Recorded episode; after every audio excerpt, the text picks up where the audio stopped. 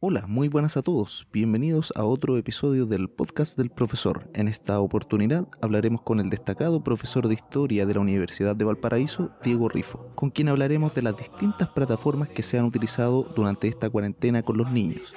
Webclass, Classroom, por ejemplo. Así que pongan atención y pónganse cómodos.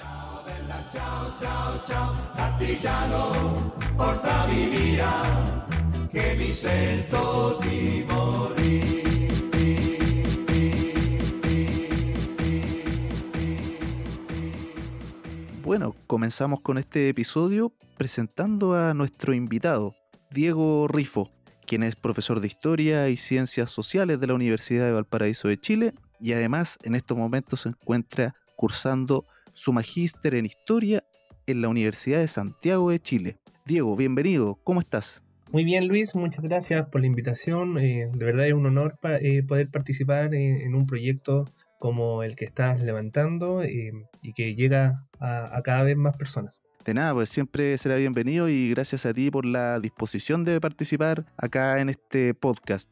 Bueno, para entrar en detalle, digo, en lo que estábamos hablando, ¿cierto?, en este episodio, el tema central, son las plataformas que se han utilizado en los colegios para mantener el contacto pedagógico con los niños durante esta cuarentena. ¿Tú nos podrías contar qué se ha utilizado en tu lugar de trabajo, si les ha funcionado. Dejémoslo hasta ahí. ¿Qué plataformas han utilizado y cómo les ha funcionado hasta el momento esas plataformas? Bueno, lo primero que me gustaría señalar es que no ha existido un lineamiento claro de parte del ministerio en torno a esta temática. Por tanto, cada establecimiento está funcionando un poco a, la cachativa de, de, lo que puede hacer o, de lo que cree que poco, claro. Sí, es una improvisación total, no hay ningún lineamiento. Nosotros tenemos eh, en nuestro colegio la plataforma Webpla, pero la estábamos, eh, este año la empezábamos a integrar.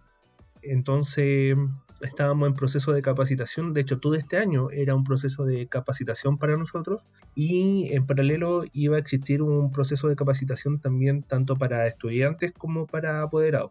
Lamentablemente eh, eso no se pudo llevar a cabo y eh, lo que hemos intentado hacer con Webplan no ha dado al ancho. Por ejemplo, las aulas virtuales no, soportan tantas personas. Por tanto, eh, hemos tenido que migrar a, otro, a otra plataforma y la que más hemos recurrido es Classroom, que es la que nos permite a nosotros como eh, poder subir el material, tener un contacto con nuestros estudiantes y hacer una retroalimentación, que es una parte importante de, estas actividades. Y eh, junto con eso, las sesiones virtuales a través de Meet, que, Classroom también integra eso en, en, su plataforma, que son las sesiones virtuales a través de Meet. Claro, eso es para mantener el contacto directo con los niños y niñas porque para que le expliquemos un poco al, auditor auditora que está escuchándonos en este momento, WebClass implica saber cómo, para nosotros los profesores, saber cómo subir las tareas y por otra parte también implica que el estudiante o, o el apoderado también sepa cómo subir las respuestas a las tareas que nosotros estemos dando. Entonces, tal como decías tú, debe haber una capacitación previa y se entiende que si ustedes estaban recién integrando esa plataforma sea un poco más difícil. En mi caso, nosotros ya veníamos trabajando desde hace un tiempo con WebClass, entonces ya había existido un par de capacitaciones y un par de eh, tutoriales, por decirlo de alguna forma, en relación a eso. Entonces, por ahí tal vez se puede producir alguna diferencia, pero para que entiendan las personas que nos están escuchando, eso es lo que implica la plataforma WebClass, que es muy bueno para ordenar, muy buena para eh, sistematizar pero tiene también un pequeño déficit, a mi parecer, que es la interacción con los apoderados o con los niños y niñas en este caso, porque es necesario, por supuesto, tener conexión a Internet y ahí, ¿cierto?, se produce esa disyuntiva entre que se conectan los que pueden y los que no, no se pueden, no, no se pueden conectar. No sé qué opinas tú, Diego, en relación a eso. Eh, claro, efectivamente, eh, bueno, y eso es, un déficit que tiene no solamente WebPlus, sino que tiene todas las plataformas que son digitales. Eh, mi establecimiento, o sea, no mi establecimiento, sino que donde trabajo, existen altos grados de vulnerabilidad Yo trabajo en un colegio en Valparaíso y, siempre ha existido esa disyuntiva de, cómo poder llegar a, todas y todos los estudiantes. Entendemos que es muy complejo esta situación y lo que ha optado el colegio es poder prestar algunos em, computadores que existían en, nuestro establecimiento. Pero claro, una cosa del computador y otra cosa eh, que no todos tienen, y de eso nos hemos dado cuenta. Quizás tú y yo somos una generación que está acostumbrado a los computadores. Que, que o sea, quizás no crecimos con computadores. Mi primer computador yo lo tuve eh, ya bastante grande. Pero para mí el computador es una herramienta esencial y nos hemos dado cuenta de que no todas las familias o tienen la capacidad de tener un computador o piensan que el computador es un elemento esencial cuando las tablets y los celulares han venido a suplir muchas de las de las cosas que hacía un computador. Sin embargo, nos hemos dado cuenta también de que un, un celular y una tablet no es lo mismo que un computador. Realmente el computador eh, es un elemento para facilitar muchas veces los procesos de aprendizaje como se están dando eh, ahora, que ese es otro punto. Que si efectivamente son clases virtuales o es una educación virtual la que estamos realizando y yo tengo ahí algunas apreciaciones que quizás podemos conversar más adelante. Y bueno, como te decía, una cosa es el computador o el aparato tecnológico y otra cosa es la conectividad, que también es un tema bastante importante donde el ministerio no se ha hecho parte de este tema. Nuevamente deja a la deriva esta situación y a miles de familias que necesitan internet para poder conectarse. Y digo familias porque estos procesos educativos ahora lo están llevando no solamente la estudiante o el estudiante, lo están llevando la familia. Los apoderados y las apoderadas se están haciendo más partícipes de este proceso de aprendizaje, toda vez que están junto con, sus pupilos y pupilas en la casa, o, me imagino, deberían estar si es que no tienen que salir a trabajar. Entonces, el colegio no solamente ha prestado los computadores, sino que está viendo la posibilidad de facilitar también modem o chip que permitan conectividad a la familia para poder enviar las tareas.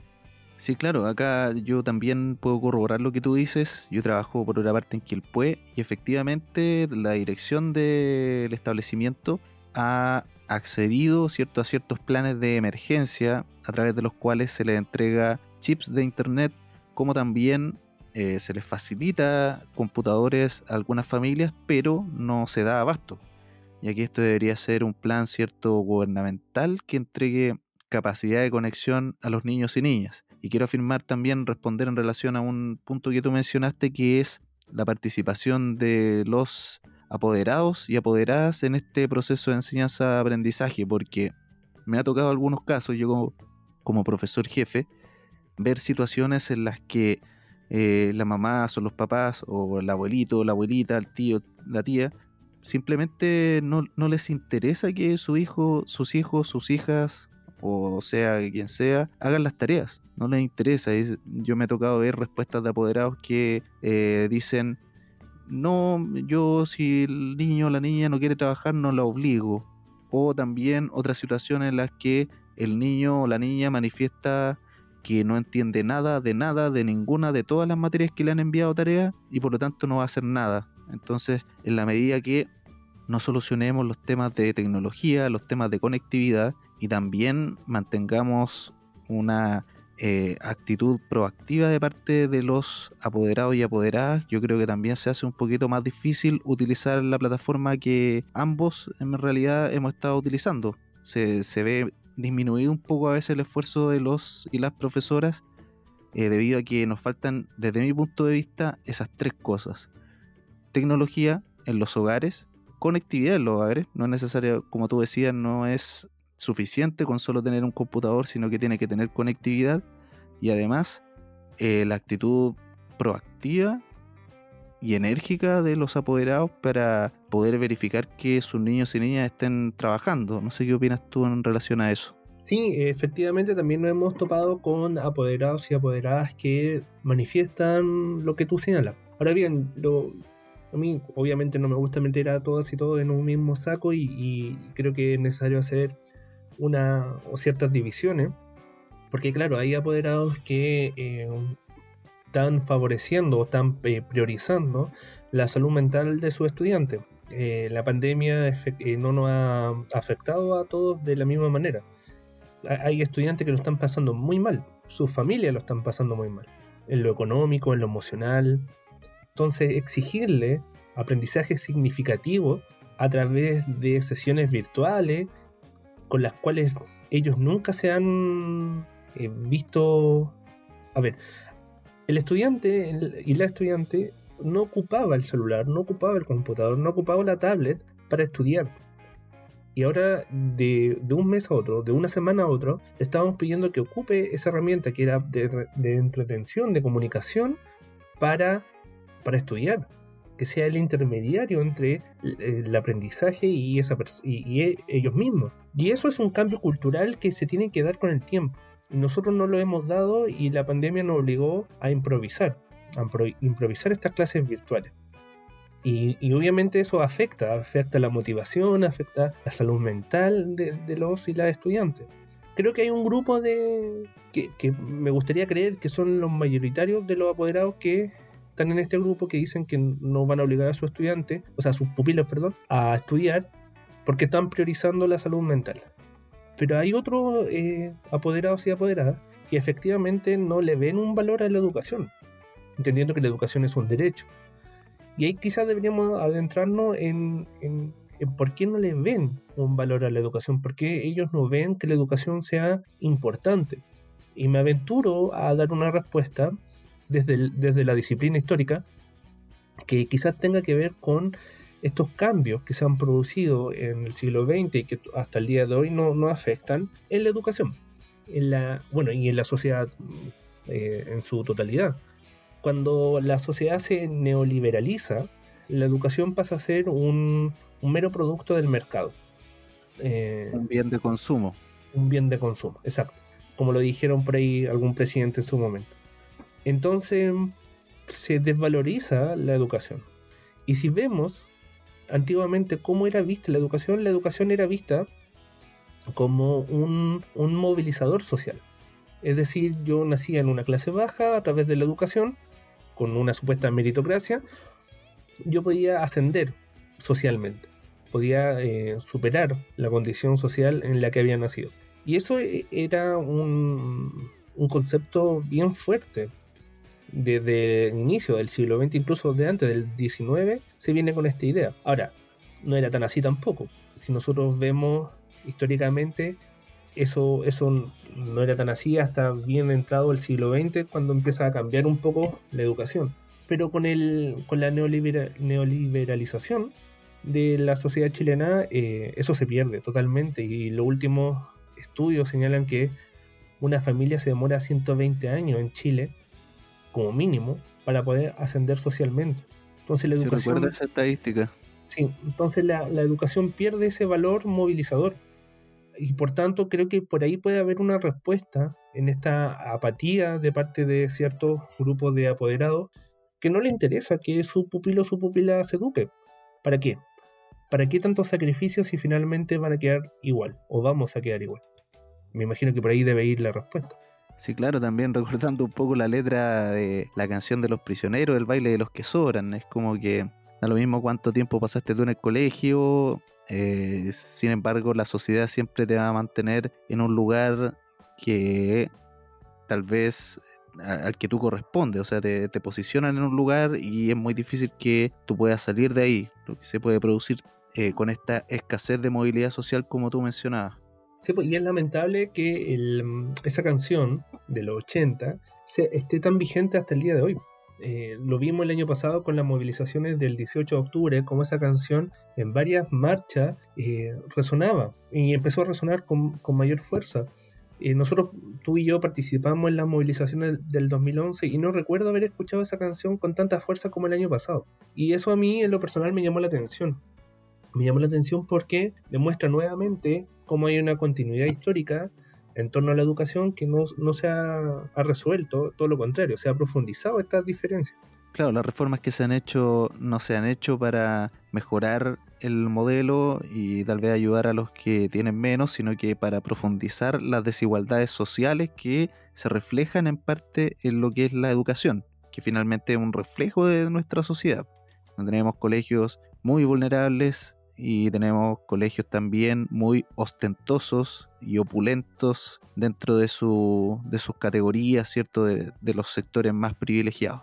Profesor Diego, Ahora, cierto, nosotros estuvimos hablando de tal vez las ventajas, las desventajas de las plataformas que ambos hemos utilizado con nuestros niños y niñas en nuestros respectivos trabajos.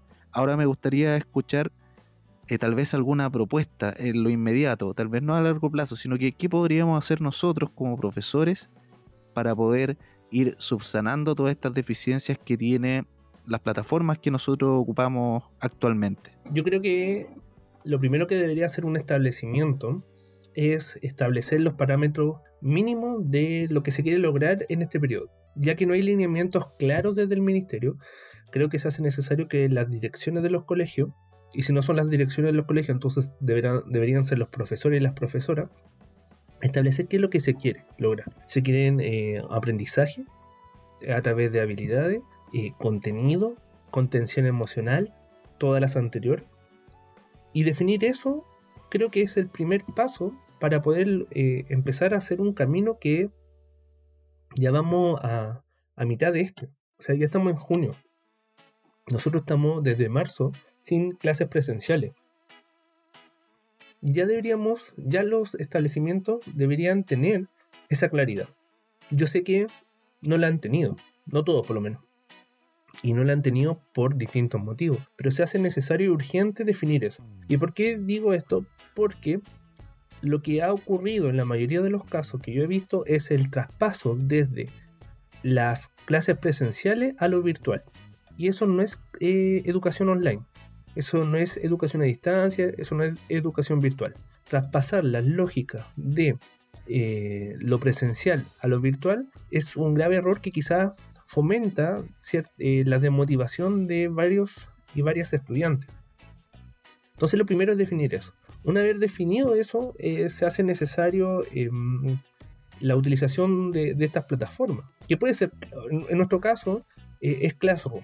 ¿Y por qué Classroom? Porque es bastante sencillo de aprender a usar.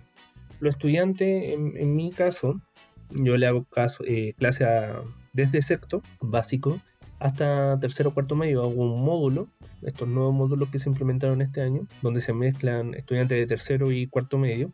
Los estudiantes de sexto aprendieron bastante rápido a utilizar y los de séptimo, octavo y los del módulo eh, también. En dos semanas ya sabían dónde tenían que subir las actividades, dónde se iban a hacer la retroalimentación, qué momento se subían eh, los videos, porque yo también hago cápsulas explicativas entonces, Classroom es, una, buena opción para establecer la subida de los materiales. Pero también se hace necesario ver si nos vamos a quedar solo con eso o vamos a tener sesiones eh, virtuales, que es lo que también ha ocurrido en mi caso. En mi caso, yo tengo sesiones virtuales con los estudiantes y esas sesiones virtuales tienen una doble motivación. Una es poder explicar, retroalimentar, eh, solucionar dudas pero otra es también generar estos vínculos emocionales entre los estudiantes, entendiendo de que no, no existe una normalidad, pero es necesario que ellos puedan vincularse con sus compañeros, eh, porque muchos se extrañan, muchos extrañan el colegio. Eh, es un poco paradójico porque a veces vemos cierta apatía también de parte de los estudiantes de no querer estar en el colegio, pero más allá de lo académico es donde ellos establecen sus relaciones eh, afectivas. Entonces, estas sesiones virtuales tienen e-, esa motivación también. Porque no hay que dejar de lado disculpa que, disculpa que te interrumpa, claro, eh, justamente me quería detener eso, que no hay que dejar de lado lo afectivo, porque hay muchos niños que tal vez basan su estabilidad emocional en un determinado amigo o amiga que tienen en el colegio, ya que lo ven incluso más veces que lo que ven a su familia los fines de semana, ya que pasan la mayor parte del día junto con esos amigos o amigas y tal vez ahí se produce un quiebre tal vez en la estabilidad emocional del niño y tal vez como mencionas tú, estas interacciones a través de un sistema virtual pueden ayudar a no mantener una distancia eh, tal vez social.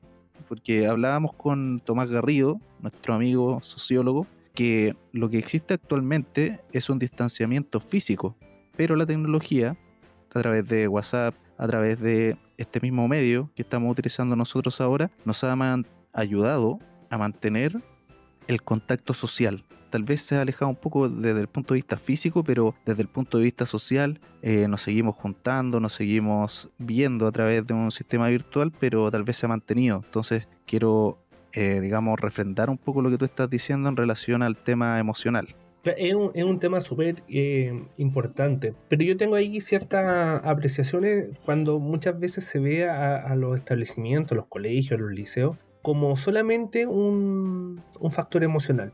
Y recordemos que el colegio eh, eh, es una institución académica y hay que verla así. es una institución académica que forma académicamente a los estudiantes, no, no solamente académica, pero su función es esa y lamentablemente en nuestro país cada vez la función académica va quedando eh, en segundo plano. Eh, somos, somos una institución, somos instituciones que entregamos alimentos, somos instituciones que entregamos afecto, somos instituciones que entregamos valores, somos instituciones que entregamos eh, cajas de alimentos, que entregamos internet, que entregamos computadores. Cuando, si bien el colegio es importante en todos estos puntos, quizás no debería ser el pilar. Los valores obviamente vienen desde el hogar, em, pero aquí vemos que el Estado se, se, desentiende de todo esto. Eh, hay instituciones estatales, hay organismos estatales que finalmente van desapareciendo y todo va, cayendo hacia los colegios, con toda la carga eh, emocional, física, que, eso eh, conlleva para las y los profesores cada vez el docente tiene tareas más allá de, lo académico. Que vuelvo a repetir, no es que esté mal, sino que es el, excesivo, la excesiva carga eh, extra académica que, se tiene, más allá de la burocracia, que, como docentes nosotros estamos sobrecargados de burocracia, se, nos agregan estas otras tareas que la sociedad ha ido negando realizar o la institución estatal la iban negando realizar y, recaen finalmente hacia el colegio. Entonces, por eso decía anteriormente, hay que definir qué, lo primero es definir, definir qué es lo que quiere lograr el colegio. Quizá el colegio o quizá haya un establecimiento que no le interesa lo académico, que le interesa solamente la salud mental y emocional de su estudiante y las sesiones virtuales entonces van a cumplir esa función. Quizá van a haber colegios más enmarcados en la línea 15 que solamente quieren cumplir con un número y por tanto van a exigir notas, pruebas, porque en mi caso hasta el momento no hemos tenido evaluaciones. No, perdón, me retracto, no hemos tenido evaluaciones de carácter sumativo. Sumativo, claro. solamente formativa. Entonces los estudiantes mantienen eh, una actividad constante. Nosotros les mandamos actividad eh, una vez cada dos semanas, tampoco para eh, sobrecargarlos. Y se le hace una retroalimentación eh, bastante detallada y que tiene como objetivo una, una evaluación formativa, que es lo que busca un poco también el decreto 67 que se, em, se empezó a aplicar ya este año. Pero hay otros establecimientos que siguen con una lógica de la eh, calificación, que siguen tomando evaluaciones con nota. Y a mí en lo personal eso, si bien es una definición de, de, cada colegio, me, me, parece un poco peligroso. En el entendido de que puede afectar eh, bastante a, la familia, a, la salud emocional de los estudiantes, porque es una sobrecarga. Es una sobrecarga en un periodo donde quizás no, no deberíamos estarnos centrando en la nota, sobre todo porque ya la nota debería empezar a dejar de tener esta, valoración que hasta el día de hoy tiene. los mismos apoderados tienen esta valoración de la nota. Cuando uno le manda una actividad que puede ser muy extensa a ojos de ellos, y dicen ya, ¿y la nota? No, es que no tiene nota porque el objetivo no es calificar. Claro, eso todavía no se inserta dentro de los apoderados y apoderadas, incluso los niños. Eso se traspasa y aún no hay un criterio claro en ese estamento de la comunidad escolar eh, que finalmente estamos pasando una, a un nuevo paradigma de la educación en el cual tal vez la evaluación sumativa pasa a un segundo plano. Claro, por supuesto, y, eso es un cambio sumamente... Em, es un cambio cultural. Porque lo que nos han dicho en toda nuestra vida es que uno a uno lo califican por su nota. Así entra a las mejores universidades, así entra a los mejores trabajos, así entra a los mejores colegios. Y eso se ha ido rompiendo de a poco, pero el tema de la nota todavía es muy fuerte. Y eso en parte porque cuando uno sale de la burbuja, cuando los estudiantes salen de la burbuja llamada eh, colegio, se encuentra con una realidad que, lo sigue calificando a través de, notas, a través de, calificaciones de distintos tipos. ¿ya? Aquí, si bien es un cambio importante, aquí eh, lo que tiene que cambiar es, la sociedad en su conjunto. ¿ya? Como tú decías, en los colegios somos reflejo de la sociedad. Por tanto, el colegio no va a ser el cambio en sí, por sí solo, sino que es la sociedad en su conjunto la que tiene que cambiar esta lógica de, calificar la PCU, el SIMS, eh, son, son muestras de que todavía eh, somos una sociedad eh, que califica, que, basa a las personas en sus calificaciones. Cuando sabemos que el SIMS y, la PCU finalmente lo que demuestran no es si uno sabe más, si uno sabe menos, sino que demuestra las diferenciaciones socioeconómicas que existen en nuestro país, que se ven reflejadas en la educación. Así es. Profesor Diego, ha estado muy entretenida y muy dinámica la conversación, pero llega el momento de despedirnos. Eh, ahora, le doy el espacio para que les dé un mensaje a sus estudiantes, a la gente que nos está escuchando. Eh, bueno, agradecerte nuevamente por esta invitación y a, las personas que escuchan este, este programa, este podcast, eh, señalarle que, mm, bueno, mucho ánimo si lo están pasando mal, fuerza, que, la cosa al parecer no, no, se prevé mejor eh, para el próximo, la próxima semana. Eh, y que este espacio puede servir un poco no solamente para la reflexión, sino que también para, para mirar al futuro y mirar nuestro presente desde las distintas perspectivas de, los invitados y creo que eso favorece eh, bastante a, contribuye a una sociedad democrática donde existen distintas visiones y, distintos pensamientos. Eh, yo soy bastante fan de los podcasts en general porque generan eso, generan estas, estas discusiones, estas reflexiones, estas, distintas miradas y uno lo puede escuchar en cualquier momento, tiene una metodología bastante interesante. Entonces, eh, espero que, que, sigan escuchando, que cada vez se, suman, se sumen más personas a este programa. Muchas gracias, profesor que esté muy bien junto a su familia y a los que nos están escuchando les agradezco una vez más su fiel audiencia y como dice la doctora Polo, edúquese lo más que pueda y nos escuchamos en un siguiente episodio del podcast del profesor. Hasta luego.